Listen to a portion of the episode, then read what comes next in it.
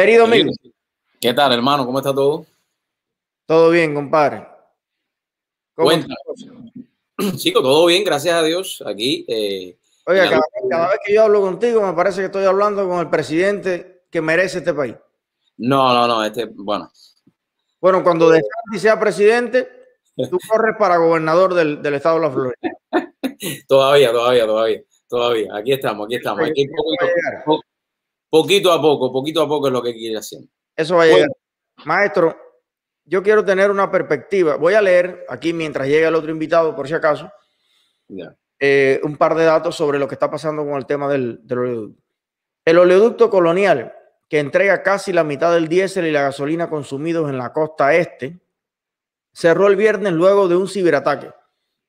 La interrupción del suministro está aumentando el espectro de los 3 dólares por galón de gasolina en Estados Unidos por primera vez desde el 2014.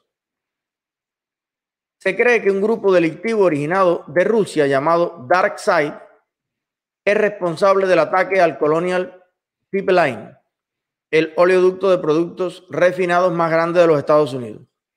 El FBI confirmó este lunes que se utilizó el ransomware DarkSide en el ataque, un software creado por un grupo de eh, hackers rusos. Que ojo, no siempre porque sean hackers de origen ruso, tienen que ser hackers de Putin.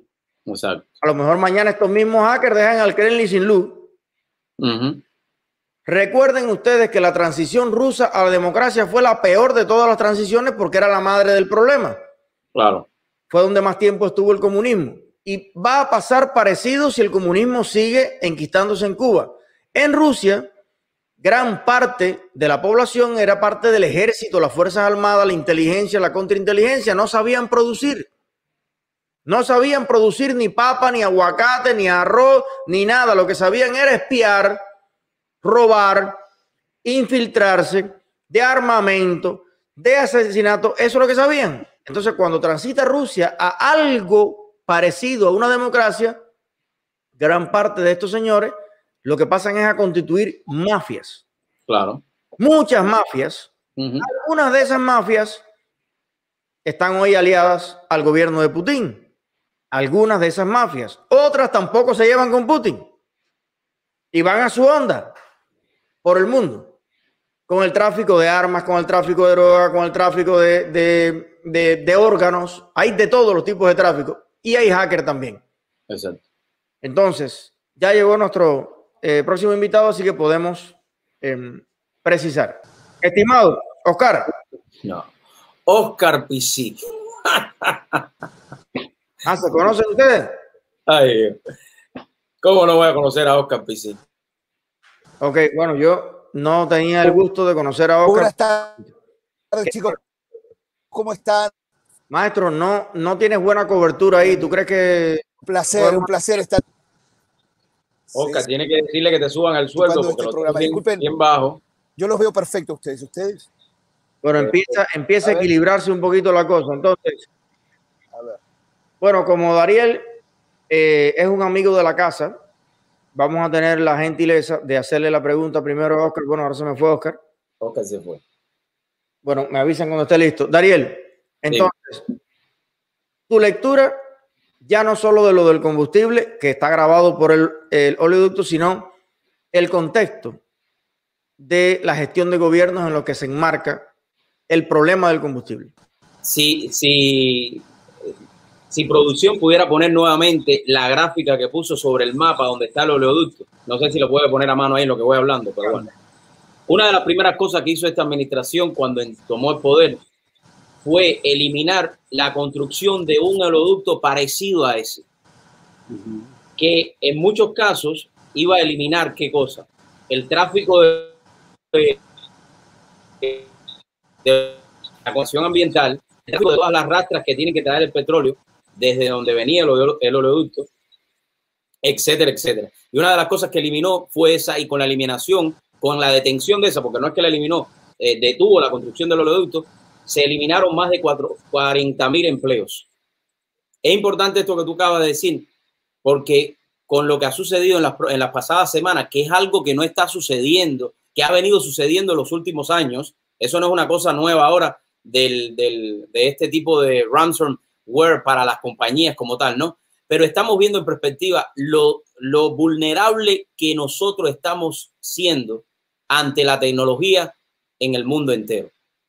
No cabe, bueno, yo creo que tú querías empezar con Oscar. Eh, eh, sí, cuando se conectó Oscar, eh, le estábamos haciendo la pregunta, porque Oscar, vamos a estarte muteando y desmuteando porque la conexión tuya no es muy buena.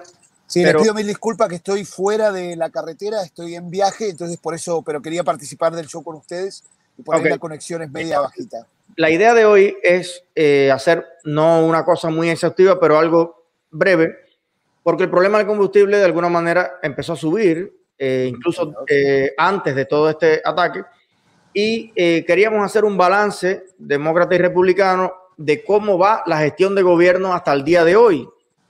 Así es. Ajá, entonces, desde tu punto de vista, ¿cómo tú evalúas esa gestión en términos resumidos? Bueno, mira, yo lo vengo resumiendo un poco como le venía hablando también en otros programas.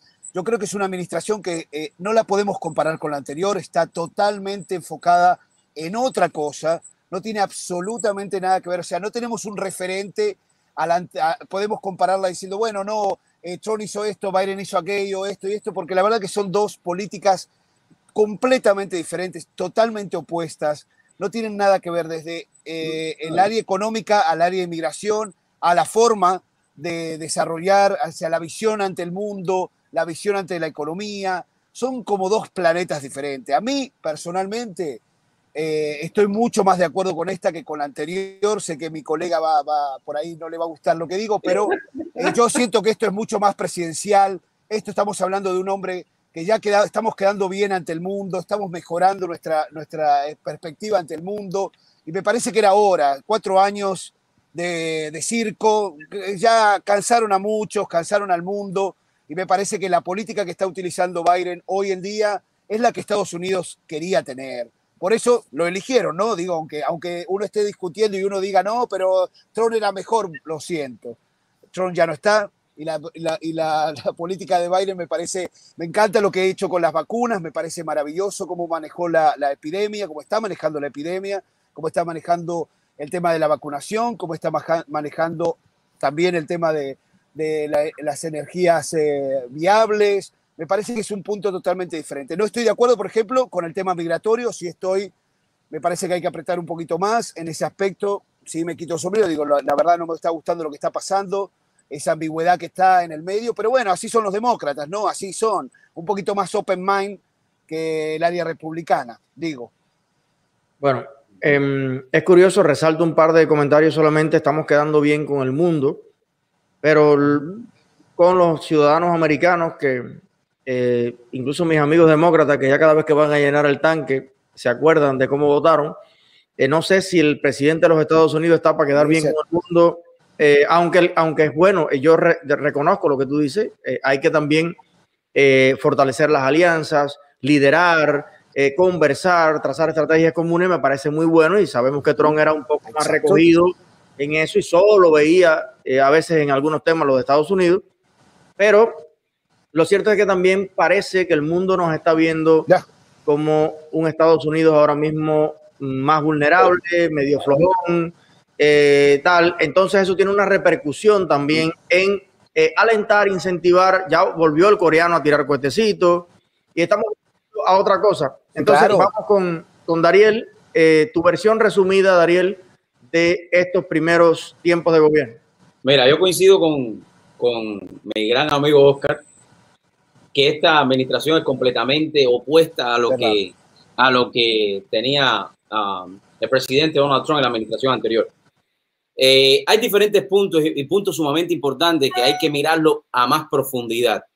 O sea, cuando nosotros hablamos de la, administración anterior, nosotros hablamos de una de las mejores economías en la historia de los Estados Unidos el, desempleo estaba en el momento más bajo en los Estados Unidos. Estamos viendo en el último discurso que hizo nuestro presidente Biden que él se enfocó en una política socialista. Voy a comenzar hablando de aquí los Estados Unidos. Eh, aumentar la creación de empleo. Y muchos de nosotros nos preguntamos, ¿para qué Biden quiere aumentar la creación de empleo cuando hoy precisamente en los Estados Unidos está habiendo crisis de compañías que no pueden seguir adelante porque tienen falta de mano de obra, porque las personas, los norteamericanos, muchos de ellos, no digo todo, están en sus casas esperando a que el gobierno le dé una ayuda. Y eso es lo que está sucediendo hoy. Tengo más de casi 200 clientes que tienen posiciones abiertas. Esa es la política socialista que hemos visto en otros países y que lo estamos viendo aquí hoy por hoy. Estamos viendo que el país va en una inflación desastrosa. El país, la economía en estos momentos, lo que es la economía está desastrosa. Y lo vamos a ver, no ahora, lo vamos a ver en los próximos meses. Si nos vamos a ver, como decía Oscar, que hemos tenido una imagen internacional, no comparto con Oscar en ese caso, estamos viendo que después que Joe Biden coge la presidencia, están existiendo conflictos mundiales que nunca habían existido, porque ven hasta cierto punto la flojera de este gobierno hacia las gestiones internacionales. Estamos viendo cómo está Israel, estamos viendo cómo Biden quiere hablar, dialogar con un dictador como es Maduro, y ahí estamos hablando de política internacional, y eso es sumamente importante. Cuando vemos el aumento de la gasolina, el aumento del petróleo, lo estamos viendo desde el principio de la presidencia de esta presidencia, de, de, esta administración, no solamente por lo que pasó ahora con el ransom. Yo creo que es sumamente importante eh, profundizar y por eso yo le digo a la gente que siempre tienen que buscar información. Yo sé que a, a, Trump hay muchas personas que no le gusta la manera de ser de Trump, porque Trump te dice la verdad en la cara, te guste o no. Trump cometió muchos errores, como todos cometemos errores también, y no estoy justificando eso, pero yo creo que la manera en la que la administración anterior llevó la economía de este país fue sumamente exitosa. Ese es mi. Y sobre todas las cosas también internacionalmente, ¿no? Las relaciones internacionales. Cómo las personas veían a los Estados Unidos con la administración de Trump, lo veían, lo levantó. Trump levantó la imagen de los Estados Unidos porque Obama la, la tumbó, Obama la cayó. Eh, la imagen de los Estados Unidos a, a Oscar y, y, y seguimos.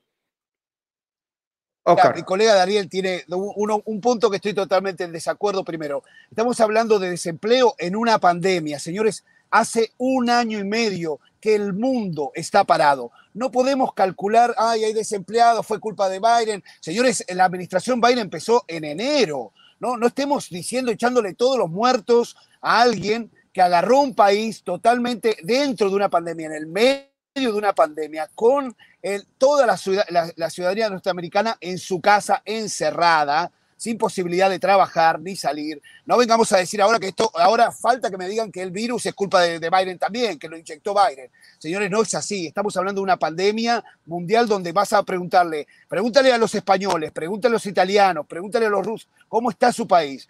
Todo el mundo está mal, porque estamos saliendo recién comenzando y nosotros en Estados Unidos tenemos que estar agradecidos que el sistema vacunatorio está funcionando y que el sistema económico está funcionando, pero que hay países ahí afuera que se están muriendo Oscar, de hambre.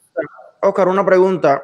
Eh, esa misma consideración no debimos tenerla o crees tú que se tuvo hacia la gestión de Trump, donde sí era culpable el virus y sí era culpable de todo lo que, lo que sucedía, porque yo lo que veo ahora es como un silencio mediático también, ¿no? O sea, antes el presidente era el responsable de todo, ahora el presidente no es el responsable de nada. Hay como un silencio mediático hasta, hasta con el tema de la frontera. No, pero Eliezer, vamos a hablar cuando empezó todo esto de, de, del virus, que estaba la presidencia de Trump, también era nuevo para todo el mundo. Estábamos tratando de saber qué era, si realmente era tan contagioso como se decía, si realmente convenía cerrar el país o no cerrar el país. Yo no digo que, no estoy diciendo que Biden es el, la solución absoluta de este país, no lo estoy diciendo, estoy simplemente diciendo que no le podemos cargar todos los muertos a una administración que eh, comenzó hace un par de meses, o sea, y que, todo, y que recién cumple 100 días y está tratando de salir de una crisis mundial, no nada más de este país, ni de un Estado, ni de una situación. También me parece que estamos exigiéndole demasiado, queremos que arregle la frontera, queremos que arregle Cuba, queremos que arregle Venezuela, mientras, mira, mi colega aquí, Daniel, decía, bueno, eh, Biden está pensando en juntarse con Maduro. Y Trump no se juntó con, eh, con el coreano, no se dio la manito, no se dieron casi beso en la boca. Señores, también eso es un dictador, eso no es cualquier cosa, eso es un dictador y con poder, porque Maduro es un mamarracho, Maduro es un payaso que todavía sigue en el poder, no sé, de suerte todavía, pero la verdad que no estamos hablando de dos dictadores, dictadores seguro, pero no de lo mismo. Entonces, al otro sí, ah, vamos a aplaudirle, total, estaba con Putin. No, Putin es el amigo. No, el, el chino es el amigo, no hay problema, son amigos. Señores, esos también son dos dictadores a los cuales le han hecho muchísima maldad, mucha maldad y mucho daño a la humanidad. Entonces, no estamos hablando nada más que, ah, ahora porque Trump, eh, eh, Biden, que todavía no lo ha hecho, quiere ver, o según los medios de comunicación, se va a juntar con un día, va a pensar a ver qué hace con Venezuela, ya, ah, es un socialista, es un comunista. No, señores, tampoco apretemos tanto, las cosas no son tan así, me parece a mí. Y no porque defienda a los demócratas, digo, simplemente me parece que hay que... Dale. Dariel. Déjame aclarar una cosa, Oscar, que tú no escuchaste bien. Yo no estoy diciendo que hay desempleo. Yo estoy diciendo que hay una crisis como la de Jimmy Carter, que hay muchas compañías, escúchame bien, que hay muchas compañías que tienen empleos y las personas no quieren ir a trabajar. Muchas empresas que tienen empleo y las personas no quieren ir a trabajar y por eso está viendo la crisis que está viendo en este momento y eso es debido a la cantidad de ayuda que irresponsablemente esta administración le está dando a la gente. De hecho, el gobernador, gracias a Dios que tenemos en la Florida, ya está implementando nuevamente los planes para que las personas que están recibiendo ayuda del gobierno comiencen a reportarle al gobierno estatal que ellos están buscando empleos y que están yendo al menos tres veces a la semana a buscar empleo. Eso es importante y a eso es lo que me baso. Con respecto a la política del presidente Donald Trump con Norcorea, yo creo que ningún presidente había hecho lo que hizo el presidente Donald Trump con Norcorea. Cuando hablamos de un conflicto internacional donde hay muchísimas, muchísimos países involucrados, como es el caso de China, Japón, Inglaterra, la Comunidad Europea, muchísimos países. Yo creo que eso es sumamente importante. No decir en una conferencia de prensa de que los cohetes que está tirando el chino arrebatado, perdonen la falta de respeto hacia el chino, no tiene nada que ver, porque sí tiene que ver. Y eso son cosas que él puntualmente tiene que hablar al respecto y como administración de este país, mirar esos puntos son sumamente importantes. No es decir, eh, eso no es, lo que está pasando ahí no tiene nada que ver, ojo. También estamos viendo que esta administración está siendo muy suave con el Partido Comunista Asesino Chino, que está metiendo las garras dentro de los Estados Unidos y esta administración no quiere asumir la responsabilidad.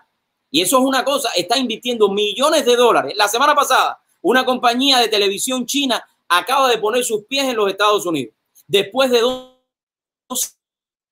años. Y, también ahí le tiré un poco a la otra administración, porque estoy en desacuerdo que después de dos años ahora esa compañía de, eh, de, televisión china, de noticias chinas, ponga los pies dentro del territorio norteamericano cuando sabemos que los chinos comunistas siguen infiltrando a nuestras universidades con el tema socialista, ¿no? Eso es importante y esta meditación le está pasando la mano a los chinos completamente. Ok, vamos con Oscar entonces.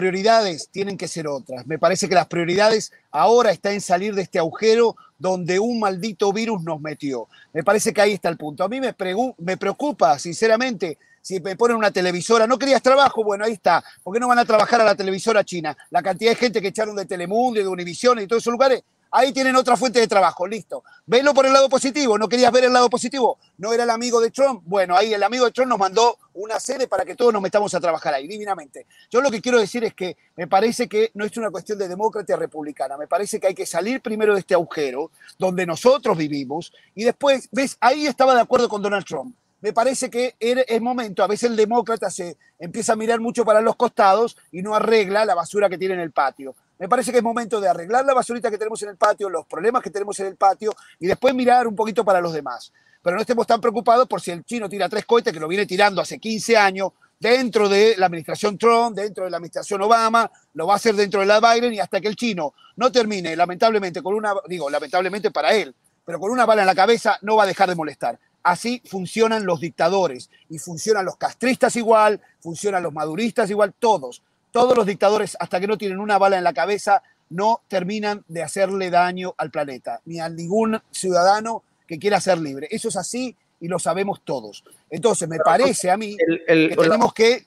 la pregunta me parece que tenemos que enfocarnos un poquito más en lo que nos está pasando en el patio ahora, arreglarlo y después mirar para los costados. La pregunta entonces que, que le hago a los dos eh, serían, había diferentes visiones los diferentes estados hicieron diferentes cosas en cuanto a la pandemia. Por un lado estaba la visión mayoritariamente demócrata, no aquí, sino en el mundo entero, digamos, la visión de las personas de centro a la izquierda, de eh, lo que tenía que hacer el gobierno era, para proteger las vidas de todo el mundo, cerrarlo todo.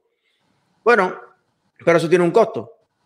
Y el costo ha sido altísimo en muchísimos países. Luego, hay estados donde la ley estatal le ha permitido no cerrar tanto todo el tiempo y hoy tienen los mejores resultados y están saliendo adelante.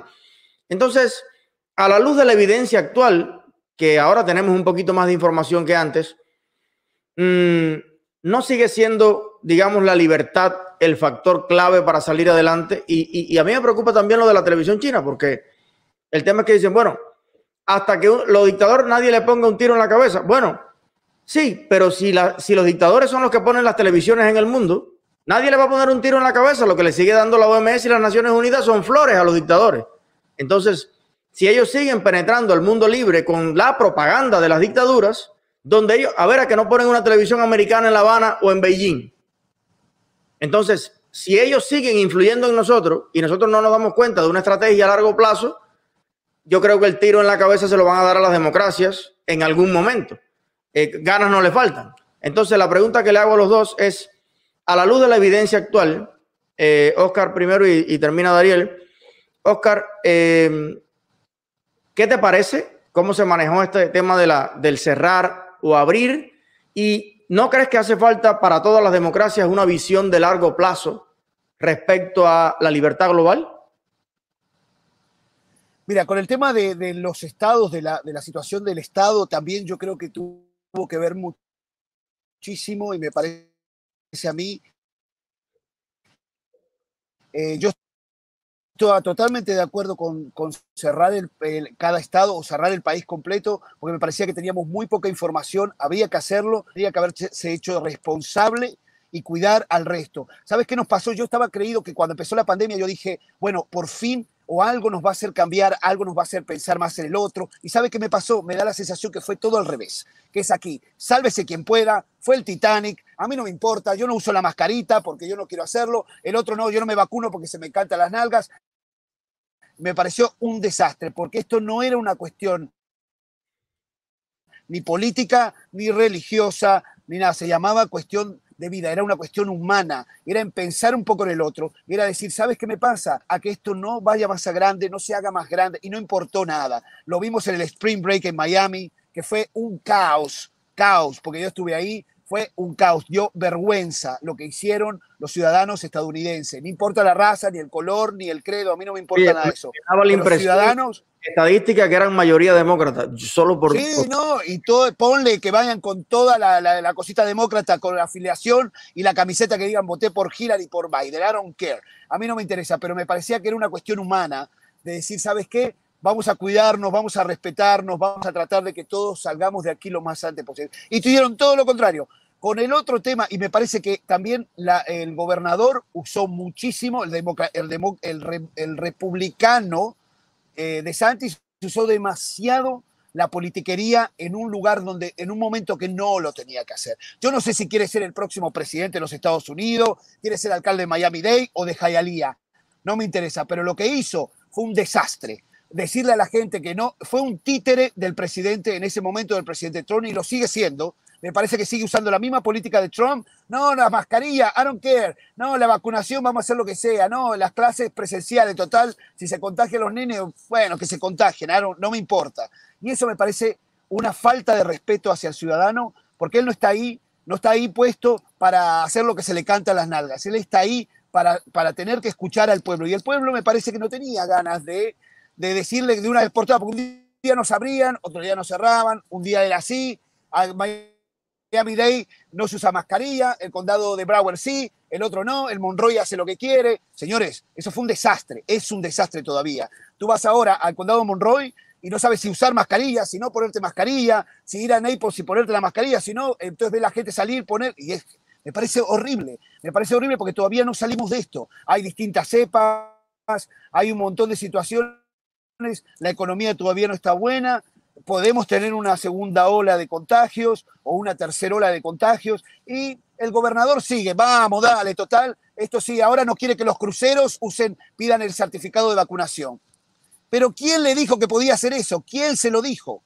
¿En qué momento él pensó que podía decirle a una compañía, no, vas a hacer lo que yo te diga, si no, ahí está el barquito y te puedes ir donde quiera? Bueno, los barquitos le dijeron, si usted no me deja hacer lo que yo quiero o lo que yo tengo que hacer porque el CDC me dice que es así, agarro el barquito y me mudo a otro lugar y vamos a ver qué hace con los millones de puestos de trabajo que genera en el puerto de Miami la entrada de cruceros a este país. Entonces me parece una falta de respeto, eh, una burocracia absoluta mental, digo burocracia mental, que por ahí es una palabra que inventé yo, pero a mí me parece que muchos políticos aquí tienen burocracia mental, que es muy complicada.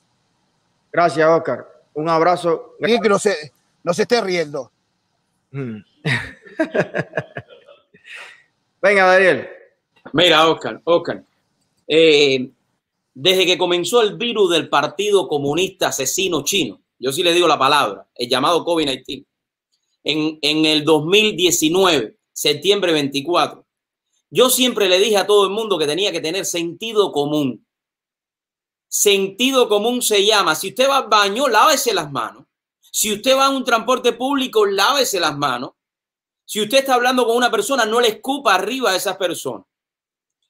Sentido común nos dijo de que uno de los mejores estados que ha pasado la pandemia de este virus chino ha sido el estado de la Florida. California está desbaratado. California recogió firmas para votar al gobernador por el mal trabajo que hizo. New York, mientras el gobernador de New York estaba en lo que tú sabes que estaba, New York se destrozaba. En estos momentos tenemos emigración en la Florida de diferentes estados de los Estados Unidos que han venido para acá. Una de las grandes compañías de los Estados Unidos como Tesla movió su fábrica de eh, California por la falta de liderazgo demócrata en California. Punto. La movió, le dijo, si tú no vas a hacer las cosas como hay que hacer, la movió. Ahora bien, tú tocaste un punto muy interesante y estoy de acuerdo contigo. El CDC tampoco tiene sentido común, hermano mío. Y te voy a decir por qué, porque a ti te gusta viajar mucho. ¿Cuántos hoteles no están abiertos? Mucho antes, hace casi un año abiertos los hoteles. ¿Cuántos restaurantes no están abiertos? ¿Cuántos negocios están ya abiertos y sin embargo la tienen cogida así, categóricamente, con no sé por qué, pero la tienen cogida. Sí, sí, que no hace nada, que no produce absolutamente nada, que solamente trae gastos. Lo único que hace en estos momentos es cogerla con la industria de los cruceros. El CDC en ningún momento ha dicho que va a requerir a los cruceros que usen un pasaporte, porque así es como le dicen, no le llaman certificado de, de vacunación, le llaman pasaporte. Ellos lo dijeron. Los cruceros son los que están tomando la decisión amenazando de que se van a ir de aquí si no los dejan. Ellos deberían amenazar al CDC, porque en realidad el CDC es el que no está teniendo sentido común con respecto al virus del Partido Comunista Asesino Chino, que es el que ha traído todos los grandes problemas que tiene esta economía en estos momentos, en muchos casos. Por eso yo siempre digo que hay que tener sentido común. Lo que ha hecho el gobernador es importante hacerlo. Tú no puedes trancar a la gente en las casas. ¿Por qué tú piensas que la gente trancada en las casas, el virus se iba a ir solo para China otra vez y ya más nunca iba a salir? No, eso es imposible. El virus vino para quedarse. El virus está ahí. Lo soltaron, lo inventaron, lo que hicieron, pero el virus está ahí y no se va a ir más nunca. Se van a tener que seguir vacunando los que quieran vacunarse y los que no quieran también durante toda la eternidad hasta que inventen otra cosa como las grandes farmacéuticas que quieren seguir inventando y seguirán inventando. Con respecto a la vacuna, si hay personas que quieren vacunarse, que se vacunen. Si hay personas que no se quieren vacunar, que no se vacunen. Yo tengo mi teoría, es mi teoría y hay personas que tienen las de ellos. Si tú quieres ponerte una máscara o no, eso ya es un problema tuyo. Por ejemplo, ahora mismo en los gyms no te dejan ponerte máscara. Si tú vienes a ver el caso, la semana pasada hubo un juego de fútbol no americano, de los fútbol normal, de esto de normal, eh, de Latinoamérica, aquí en, en, en Broward, y nadie tenía máscara puesta. Entonces quieren penalizar entonces a los cruceros, que de ahí viene la industria de los cruceros, la industria del turismo, la industria de la hotelería, la industria de la agricultura en el sur de la Florida por un capricho psicológico de esta gente, de que no quieren que los cruceros abran, porque ahora la culpa es del gobernador. No, hermano mío, tenemos que tener personas que tengan sentido común. Y si no hay sentido común, este no es el último virus. Ya los chinos comunistas saben que esta es la manera de poder gobernar al mundo y todas las personas que le están metiendo billetes detrás van a sacar otra pandemia, van a seguir haciendo otras cosas que van a seguir eh, de alguna manera eh, deteriorando la economía de los Estados Unidos y del mundo entero. Y no es que todo el mundo está, falta, eh, está malo en la economía, China comunista no está mal en la economía y por ahí te puedo mencionar otros, otros, otros países más. No son todos los países del mundo que están afectados por la economía. Ok. Con respecto a lo de la televisión, un momento para terminar. Eh, los comunistas chinos vienen a los Estados Unidos a poner una cadena de televisión y sin embargo, The Epoch Times en Hong Kong, ellos mismos, los comunistas, le dan candela porque no les conviene que le digan la verdad en la cara. Entonces, sin embargo, vienen aquí a los Estados Unidos a darle propaganda, insert en los periódicos a los congresistas norteamericanos. Punto. Bueno, vamos entonces a la, digamos, el mensaje final que Oscar y Dariel quieran dejar como saludo y como visión y como perspectiva de, de este diálogo. Entonces, Oscar, tu mensaje final. Mira, Eliezer, nada, yo al final de podemos estar de acuerdo, no podemos estar de acuerdo, pero eso es lo maravilloso de la democracia. Eso es lo que no podemos hacer ni en Cuba, ni en Venezuela, ni en Corea, ni en ninguno otro. Y no se podía hacer hasta hace un tiempo en la Casa Blanca. Se llama discutir, debatir, entrar en razón y, no, y estar de acuerdo o no estar de acuerdo con una idea, pero todos estamos en el mismo barco, no nos olvidemos de eso todos necesitamos salir de esto y necesitamos salirlo juntos, separándonos, siendo republicano, demócrata, este no me gusta, que no vamos a salir. Pongamos una vez por todas las cosas sobre la mesa que hay que poner, vamos a ponernos de acuerdo, digamos, todos para adelante y que cuando más rápido salgamos, mejor. Después nos, podemos agarrar otra vez del pelo, nos podemos discutir, hacer todo lo que sea, pero eso también es la democracia. Por eso, ningún país, ningún gobierno, ni ningún dictador del planeta que no esté de acuerdo con la democracia la va a poder vencer, porque aunque parezca débil a veces, aunque parezca, parezca eh, ridícula y parezca, eh, como decía antes, floja, la democracia nos permite esto y el ser humano no va a renunciar. Una vez que conoce la posibilidad de expresarse, de hablar, de sacar sus ideas, de estar de acuerdo y de no estar de acuerdo, la gente no vuelve a abandonar eso. Muy pocos lo hacen y lo que lo hacen después se arrepienten toda la vida de haberlo hecho. Así que nada, yo puedo estar de acuerdo o no con todo lo que se habla aquí, lo que se habla afuera, pero lo, ideal, y para mí siempre lo digo, la democracia es maravillosa, la democracia nos, nos hace libres y no la podemos perder ni, ni equivocarnos en qué es democracia y qué no lo es. Así que nada, les agradezco muchísimo el espacio y, enorme. Y, Dariel, aunque me debe varias comidas, por eso se enoja conmigo, me debe comidas, por eso y no le gusta pagar, porque es republicano, eh, es por eso el tema de, de, que se enoja y se pone, se pone brío. Pero nada, un abrazo, Oscar. Y gracias, gracias por acompañarnos. Te estaremos, cuando la situación lo merite, eh, pues pidiendo. De, Disculpe que he estado, venía manejando, por eso tuve que, retener. Así que un abrazo grande. Gracias, hermano. Bueno, Dariel, mensaje final, te habilito. Eh, nada, yo creo que Oscar tuvo un punto sumamente importante. Eh, yo siempre lo digo en mis mensajes, aunque tengamos cosas en diferencia, es llegar a un punto en lo cual todos podamos de alguna manera convivir, porque si no podemos convivir, nos vamos a convertir simplemente en eh, tú haces tu parte, yo hago la mía y al final todo se desbarata, ¿no? Ponernos todo en contexto y tratar de entenderlo. Pero es sumamente importante ver eh, el presente de los Estados Unidos, lo que está sucediendo en los Estados Unidos. Que las personas abran los ojos, que la comunidad internacional y que todas las personas del mundo se enfoquen en realmente lo que está sucediendo. Y estamos hablando de una de las grandes potencias de los Estados Unidos, estamos hablando de los Estados Unidos, valga la redundancia. Tenemos que saber lo que está sucediendo, tenemos que involucrarnos en la política, tenemos que ayudar y tenemos que hasta a, veces presionar a los políticos para que hagan su trabajo. Y eso es sumamente importante. Colaborar eh, estar al tanto, informarse, no dejarse solamente con una idea, con lo que yo digo o con lo que le dice otra persona, sino buscar información para poder ser personas informadas y que nadie nos manipule. Sobre todas las cosas, y un mensaje de último, es para toda la familia. Familias que me están escuchando, velen por sus hijos, sepan lo que sus hijos están leyendo, lo que sus hijos están alimentándose mentalmente de ese, eh, e, e, en ese tipo de búsqueda, en saber lo que ellos están haciendo, es cuando vamos a construir también una mejor sociedad aquí en los Estados Unidos. Hoy por hoy los Estados Unidos está enfrentando una crisis en el sentido comunista, socialista, inyección de capital comunista y socialista, y eso es importante que nosotros defendamos también a nuestra familia y defendamos a los Estados Unidos. Gracias, Gracias un saludo. Nada más te faltó el cierre y God bless America. Ah, God bless America. Dale. Uh. te, lo, te, lo, digo en español para la próxima. No te puedo decir vota por mí todavía, pero bueno. Pero, pero votaremos, votaremos. Gracias, hermanito. Hermano, se te quiere. Saludos para todos. Bendiciones. Bueno, creo que ha sido excelente esta conversación porque hacía rato que enfocado en todo lo que estaba pasando en Cuba, que vamos a tocar esos asuntos.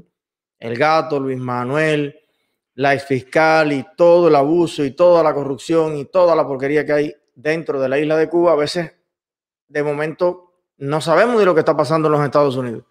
Y nosotros vivimos en Estados Unidos. Y nuestros hijos viven aquí.